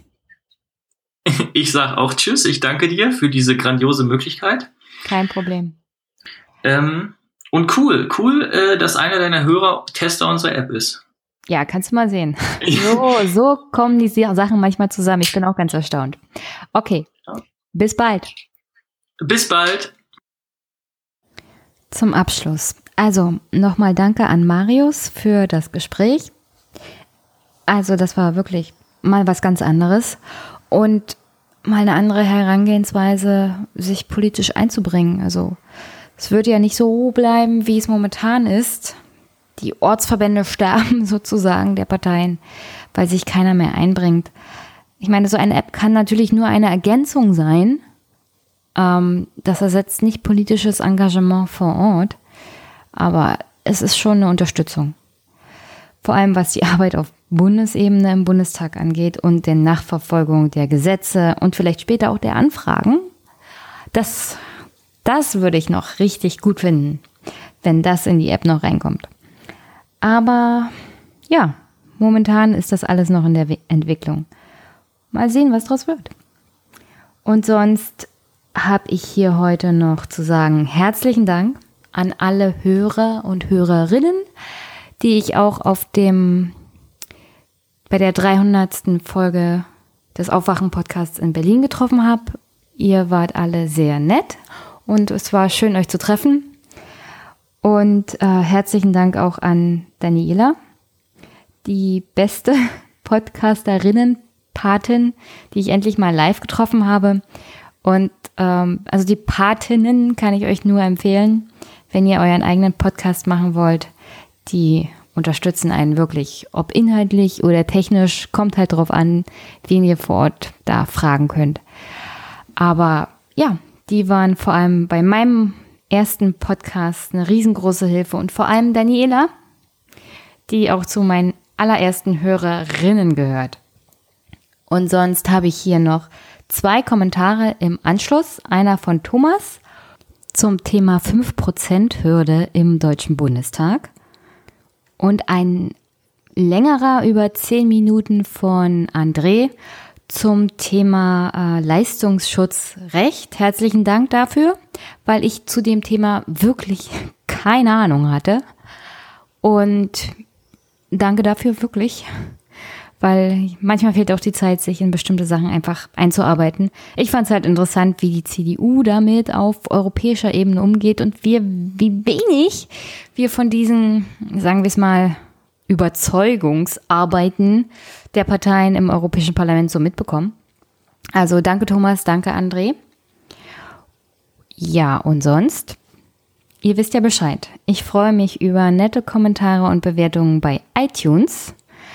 Ich freue mich über Followerschaft bei Twitter und ich freue mich auf Unterstützung für den Podcast. Und sonst wünsche ich euch eine schöne Woche und bis bald. Hallo Jenny. Ähm, hier ist der Thomas mit einem Audiokommentar zur letzten Sendung. Du hattest neben vielen anderen Dingen äh, besprochen, dass äh, die 5%-Hürde und die 2 bis 3%-Hürde für das Europäische Parlament eingeführt werden soll. Ähm, und hattest dich da geäußert, dass das ja auch in, in Bundesdeutschland oder für den Bundestag eine Überlegung wäre, das jetzt mal fallen zu lassen. Und ich sage jetzt gar nichts gegen deine Argumentation. Ich halte die für schlüssig. Ich möchte aber gern die Gegenposition darstellen, weil äh, ich mir sofort gedacht habe, ja, aber. Und mein Ja, aber ist folgendes. Ähm, die 5%-Hürde in Deutschland hat auch den Zweck, dass das Parlament nicht zu sehr zersplittert. Wir müssen ja immer bedenken, dass wir ein personalisiertes Verhältniswahlrecht haben und dass dieser Verhältnisteil, wenn wir da keine Hürden drin haben, ja durchaus dazu führen kann, dass sehr viele kleine Parteien in den Bundestag kommen. Und je mehr kleine Parteien man hat, und das ist ja auch eine Lektion aus der Weimarer Republik, desto äh, schwieriger sind Mehrheitsbildungen. Jetzt wird dem in Deutschland durch das Mehrheitswahlrecht mit der Erststimme etwas entgegengewirkt. Trotzdem ähm, würde es eine gewisse Zersplitterung des Parlaments geben. Und dagegen funktioniert die 5%-Hürde eigentlich relativ gut.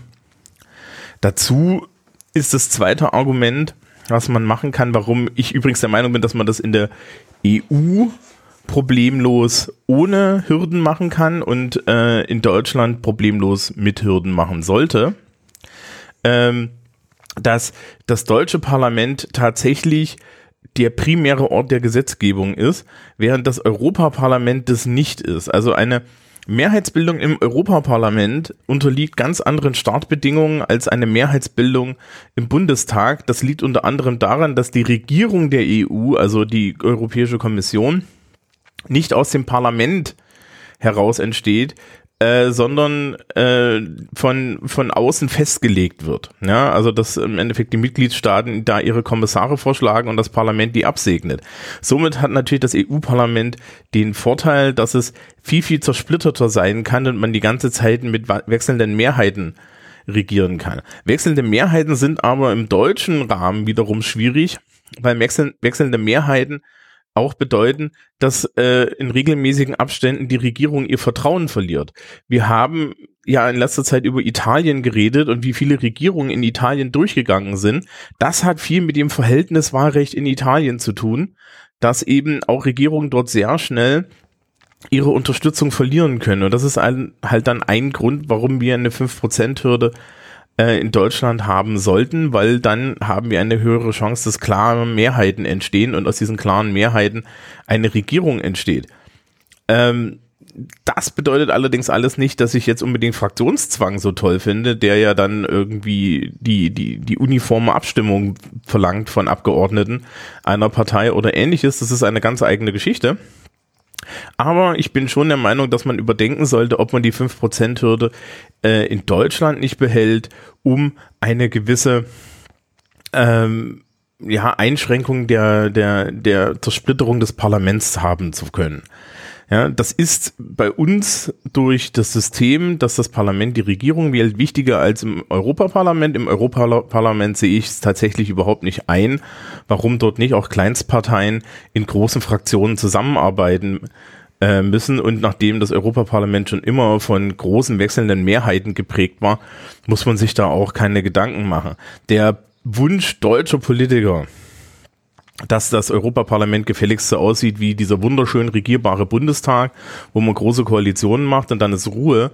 Ähm, der ist tatsächlich kritisch zu hinterfragen. Ja, aber für Deutschland würde ich sa tatsächlich sagen, man sollte sich überlegen, ob man, ob man keine äh, Hürden haben möchte, weil wenn man keine Hürden hat, dann zersplittert einem halt auch das Parlament ein bisschen weg. Und das ist jetzt kein Argument gegen die AfD, sondern das ist halt wirklich so ein Strukturargument. Okay, das wäre mein Kommentar. Hallo Jenny, hallo Zuhörer. Ich soll, ich wollte dann mal was zum Thema Leistungsschutzrecht erzählen und habe mir deswegen hier eben mal äh, innerhalb der letzten halben Stunde mal was ins Outline geschmissen. Also Leistungsschutzrecht. Was ist das Leistungsschutzrecht? Erstmal für die Begrifflichkeit, Leistungsschutzrecht ist nicht ein Begriff, den es nur für Presseverleger gibt, sondern es gab Leistungsschutzrechte vorher schon mal, zum Beispiel für Schallplatten oder andere Tonträgerhersteller, die auch was an Geld bekommen, wenn irgendwas mit der Musik gemacht wird. Gegebenenfalls auch irgendwas mit der Musik gemacht wird, was nicht so sehr mit den Medien zusammenhängt. Dann äh, Begründung. Begründung gab es zwei Stück, die ich mir, die mir da eingefallen sind, nämlich erstmal die moralische.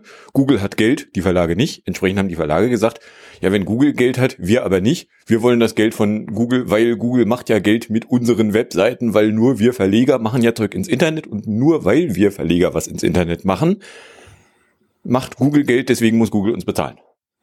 Die Argumentation hinkt natürlich ziemlich offensichtlich, weil nicht nur Google, nicht nur Verleger irgendwas ins Internet machen. Genau genommen war das Internet schon lange da, bevor irgendwelche Verleger dann mitgekriegt haben, dass man da ja auch Webseiten haben kann. Mal davon abgesehen, dass das Internet nicht Webseiten ist, etc. Dann äh, die nächste Begründung, die es gab, war dann eine juristische und zwar gab es da vor, boah, keine Ahnung, vielen Jahren mal ein Gerichtsurteil, ein, ich meine Bundesverwaltungs- oder Bundesgerichtshof, irgendwie ein Gerichtsurteil mit dem schönen Titel Metall auf Metall.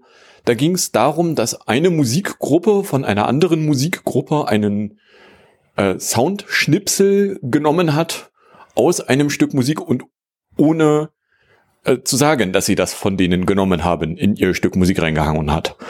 Äh, ich meine, das war irgendwie äh, Sabrina Sedlur, Moses Pelham, die haben irgendwas von Kraftwerk geklaut. Irgendwie so. Im Detail ist es auch nicht wirklich spannend. Also es ging nur darum, ja, die haben da irgendwie einen Pling aus dem einen Stück Musik rausgenommen und haben nicht gesagt, dass sie es von da genommen haben.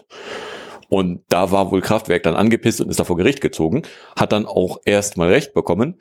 Spannendes nebenbei da. Dieses Urteil ist, wenn ich das nicht völlig falsch im Hinterkopf habe, von einem Gericht, Klammer auf Bundesverfassungsgericht, Fragezeichen, Klammer zu, kürzlich gekippt worden. Aber juristisch hat dieses Urteil als Begründung fürs Leistungsschutzrecht für Presseverleger durchaus herhalten dürfen. So, das waren die zwei Begründungen, weil äh, Google hat Geld und es gibt ja dieses Urteil. Und dann kommen wir mal zum Verlauf. Also, der Verlauf, da habe ich als erstes im Hinterkopf Belgien. Da gab es nämlich mal irgendwann, das ist jetzt auch schon äh, bestimmt zehn Jahre her, gab es ein Gerichtsurteil, dass Google Verlagswebseiten nicht anzeigen durfte, ohne denen Geld zu zahlen. Hat Google gesagt, okay, wir zeigen keine Verlagsinhalte mehr an. Plopp. Das hat dann, ich meine, irgendwie sowas wie eine oder zwei Wochen gedauert. Dann standen die Verleger heulend bei Google vor der Tür und haben darum gebettelt, wieder angezeigt zu werden. Hat Google gesagt, sorry, das Gerichtsurteil sagt, wir dürfen das nicht. Haben die Verleger gesagt, okay, wir geben euch auch schriftlich, dass ihr das anzeigen dürft. So viel dazu hätte man eigentlich meinen können, dass sie was draus gelernt hätten. Äh, ja, nie. Dann äh, kam die Propaganda hier in Deutschland auf, eben mit der Begründung, ja, Google hat ja Geld, wir haben ja keins. Entsprechend muss Google uns bezahlen, beziehungsweise wir haben keins. Ist nie eine Argumentation, die in der Öffentlichkeit so aufgeschlagen ist. Dass wir haben keins, das ist dann schon mehr so impliziert. Also äh, gab es dann die, die große Propaganda hier. Vor allen Dingen aufgefallen ist dabei der Axel Springer Verlag. Nicht zu wechseln mit dem Springer Verlag, der da irgendwelche wissenschaftlichen Veröffentlichungen tätigt. Der Axel Springer Verlag, der äh, im Wesentlichen argumentiert hat, Google ist böse. Das ging sogar mal so weit, dass die in einem Text Zeug rumgeschrieben hatten, so sinngemäß, ja, Google ist ja eine große Firma. Ja, dass der Axel Springer Verlag und die diversen Seitengänge von dem Verlag und nebenbei Beschäftigungen auch eine ziemlich große Firma ist, äh, das äh, fällt äh, uns hoffentlich hier nicht auf. So, dann äh, gab es da auch noch den bedauerlichen, die bedauerliche Personalüberschneidung der Familie von Kläden. Und zwar irgendwie Eckhart und ich weiß gar nicht, wie der andere heißt. Also äh, die Lobby von Kleden nenne ich die beiden immer nur. Die von Kledens, von denen einer Cheflobbyist beim Axel Springer Verlag war zu dem Zeitpunkt, der andere in einem Bundeskanzleramt tätig war. Da hatte auch Netzpolitik.org sich da sehr intensiv für interessiert, ob denn der von Kläden im Bundeskanzleramt zufällig auch mal anwesend war bei Veranstaltungen, wo es um das Leistungsschutzrecht für Presseverleger gegangen wäre. Äh, offiziell sagt die, das Bundeskanzleramt möchte es darüber nicht reden. Man kann also davon ausgehen, die waren da zusammen. Es gab dann allerdings auch mal irgendeine Wortmeldung, so, nee, die von Klädens, die würden sich nie über irgendwelche geschäftlichen Dinge unterhalten. Auch nicht, wenn sie sich privat treffen. Äh, ja, wie realistisch das ist, äh, weiß ich auch nicht. Mal ganz davon abgesehen, gab es rund um das Leistungsschutzrecht oder wie ich es ab dem Zeitpunkt genannt habe, Lügenschutzrecht, relativ viele eben unwahre Tatsachenbehauptungen, die aus den Verlagen raustropften. Richtigen Journalismus gab es da relativ wenigen und nein, auch nicht bei den öffentlich-rechtlichen, die ja nichts gewonnen haben dadurch. Dann äh, gab es natürlich auch Gegenpropaganda von Google, weil klar war von Anfang an, das ist ein Lex Google, es geht immer nur um Google, um niemanden sonst. Google hat da dann also auch mal gezeigt, so ja, liebe Verleger, wir können auch einfach äh, Google News mal ohne Snippets machen oder Suchtreffer ohne Ausschnitte aus der Webseite, in denen man mal sieht, wonach der Anwender denn gerade gesucht hat. Weil, äh, naja, also Links ohne Text klickt irgendwie keiner. So, dann ist das Ganze im Bundestag gewesen. ist natürlich, wenn die Bundesregierung irgendwas haben will, von der Bundesregierungsmehrheit im Bundestag abgenickt worden, ist das Gesetz in Kraft getreten und das erste, was passierte, war, die Verleger haben Google eine widerrufliche Gratiseinwilligung gegeben, weil denen ist auch aufgefallen, nicht bei Google sein, kostet Werbegeld und äh, so richtig viel Geld mögen Verleger ja nicht einnehmen. Aber wenn auf der Webseite zwar Werbung theoretisch sichtbar wäre, aber niemand mehr die Webseite aufsucht, ist ihnen auch nicht geholfen. Ergo, bei Google wollten sie dann doch wieder gelistet sein, weil Google bringt ja Augen vorbei. Also vor allen Dingen äh, Dinge rund um die Augen, so Menschen, denen man da Werbung irgendwie ins Gesicht drücken kann, weil, äh, ja, also Adblocker sind ja auch böse. So, dann äh, gab es Ausnahmen. Erstmal eine Ausnahme bei Google News war aus dem Springer Verlag Welt und noch irgendein Medium von Springers weil die wollten das wohl mal ausprobieren und äh, irgendwie einen Monat oder zwei haben sie das laufen lassen und dann hinterher festgestellt, so ja, das kostet, also bei Google nicht gelistet sein, kostet uns richtig dicke Geld. Ja, und wenn ihr von Google Geld verlangt und Google euch dann nicht mehr listet, dann kostet euch das richtig dicke Geld. Wäre jetzt eine Erkenntnis, auf die wir, hätte man kommen können, aber gut. Die andere Ausnahme, die es gab im Gesetz, kleinste Textbestandteile, irgendwie einzelne Worte und kleinste Textbestandteile war, glaube ich, irgendwie das Wording, die da nicht zu bezahlen wären. Da stellte sich von Anfang an die Frage, was heißt denn das in konkret? Wie viel sind denn kleinste Textbestandteile? Ein Wort? Ein Buchstabe? Wem gehört eigentlich heute das kleine A? Wissen wir nicht, ist nämlich nie gerichtlich geklärt worden, ist bis heute völlig unklar nach dem deutschen Gesetz. So, äh, also wäre eine Überschrift zum Beispiel noch erlaubt. Überschrift und ein Anreißertext. Wie sieht's mit äh, Teilen der Überschrift, die in der URL versteckt sind, aus? Wenn man die auch nicht mehr anzeigen darf, darf man den Link auch nicht mehr anzeigen. Ergo ist völlig unklar, könnte sein, dass das alles dicke Geld kostet. Dann das nächste große Ding, was die Verleger gemacht haben, ist, sie haben die VG Media, irgendeine Verwertungsgesellschaft, gab es vorher schon, haben sie sich einfach mal irgendwie eine Mehrheit dran gekauft. Keine Ahnung, wie das so im Konkret ging, habe ich nur im Hinterkopf, die haben sie sich gekauft, haben die übernommen und haben gesagt, so im Wesentlichen hier, da ist jetzt unser Lügenschutzrecht, äh, unser Leistungsschutzrechtsverwertungsanspruch, der wird über die VG Media verwertet. Ja, kannst du machen. Übrigens haben auch nicht alle Verlage mitgemacht. Also äh, diverse Verlage, die, die mitgekriegt haben, dass man online tatsächlich äh, bei Google angezeigt werden möchte, haben von Anfang an gesagt, so, nee, sie wollen kein Geld. Die durfte man dann auch weiter verlinken. So, da war schwer unklar, wer da eigentlich alles mitmacht. Aber hey, so, und dann haben sie die, die VG Media übernommen und deswegen kann man seitdem bei der VG Media immer mal wieder nachgucken, so, was haben die denn eigentlich so an Einnahmen aus dem Leistungsschutzrecht? Was haben sie denn so ausgezahlt an die Verleger? Spoiler, die Einnahmen äh, null von Google, logischerweise, weil widerrufliche Gratiseinwilligung. Äh, von irgendwelchen kleineren Suchmaschinen gibt's wohl tatsächlich Einnahmen. Aber die Ausgaben für Gerichtsverfahren sind teurer. Ja, es gibt da Gerichtsverfahren, die da irgendwo stattfinden. Keine Ahnung, wo, habe ich nicht viel in der Öffentlichkeit mitgekriegt. Aber hey, das müsste ja von Journalistinnen in äh, journalistischen Erzeugnissen passieren. So, äh, und natürlich ist bei den Autoren auch nichts gelandet. Das war ja, da hatten dann die, die, die Autoren, bevor das Gesetz in Kraft trat, auch schon mal gesagt, so ja, also wenn ihr da dann Geld habt, liebe Verleger, dann wollen wir da was von abbekommen. Ja, de, da ist nicht so richtig viel bei rausgekommen. So, äh, Konsequenzen, die es gibt, äh, kleinere Suchmaschinen haben mehr oder weniger zugemacht. Zum Beispiel äh, River, der äh, Social, nee, nicht, nicht war nicht Social Media, Blogs und, und äh, Verlagsinhalte, die im Netz geshared werden, einsammelt und darauf hinweist hier, das ist übrigens ein Inhalt, auf den ganz viele Leute bei Social Media hinweisen, bei Twitter, Google Plus, äh, Facebook, was weiß ich. Der hat dann mal irgendwann gesagt, okay, also zu dem Zeitpunkt, wo das Lügenschutzrecht in Kraft tritt, da gibt's hier dann keine Anreißertexte mehr, sondern da gibt's dann nur noch die Überschrift. Punkt. So in der leisen Hoffnung, dass die Überschrift Punkt durchaus noch legal sein dürfte, weil äh, kleinste Textbildanteile. Ja, aber äh, ne, Google darf halt weiter, weil äh, nicht bei Google gelistet sein, ist den Verlegern auch nicht recht. Dann gab es danach noch in Spanien ein Gesetz, was äh, die Erkenntnisse aus Deutschland mitgenommen hat und gesagt hat, ja, also wenn das Problem ist, dass Ausnahmen tatsächlich dazu führen, dass ja quasi keiner zahlt, dann lassen wir das mit den Ausnahmen weg. Hat Google gesagt, ja, okay, wenn wir keine widerrufliche Gratiseinwilligung kriegen dürfen, wissen Sie was, wir machen die spanische Google News Webseite weg. Dann haben sie die spanische Google News Webseite weggemacht. Konsequenz davon ist dann, dass da auch niemandem geholfen ist. Und Leute, die nicht in Spanien sind, aber Spanisch sprechen, dann eben keine spanische Google News Webseite mehr haben, weil es gibt kein spanischsprachiges Google, äh, spanischsprachiges Google News. So, und jetzt äh, aktuell in den Nachrichten ist das Leistungsschutzrecht deswegen, weil äh, sich auch schon als äh, nicht ganz so lautes Gemurmel abgezeichnet hat seit einer ganzen Weile, dass die Verleger das Ganze ja bei der EU nochmal wieder reindrücken wollen würden. Da gibt's ja hier den, den äh, großartigen Qualitäts-EU-Kommissar Oettinger. Günther, seine Spezialität ist ja was eigentlich? Oettinger, der äh, das also in der EU jetzt reingedrückt hat, da ist mir allerdings noch nicht so richtig klar, was da jetzt genau für eine Ausprägung kommen soll. Das Spannende ist allerdings, dass äh, da jetzt gerade die Weichen gestellt werden, um dann nämlich eine Gesetzgebung zu erzielen, um dann in Größenordnung fünf Jahren, wenn das Gesetz dann oder die, die EU-Richtlinie oder EU-Verordnung oder was auch immer es dann am Ende wird, wenn das dann in Deutschland umgesetzt werden muss, dann zu argumentieren mit, ja, aber wir können gar nicht anders, Brüssel hat uns das vorgeschrieben. Ja, dafür lobbyieren deutsche Politiker da allerdings auch schon wieder erstaunlich viel. Also die Argumentation in fünf Jahren, wir können gar nicht anders, weil Brüssel hat uns das vorgeschrieben, die kann man sich jetzt schon mal hinter den Spiegel tackern und sagen, so ja, wenn sie mit der kommen, hier, da, was ist denn, was ist denn im Jahre 2018 gewesen?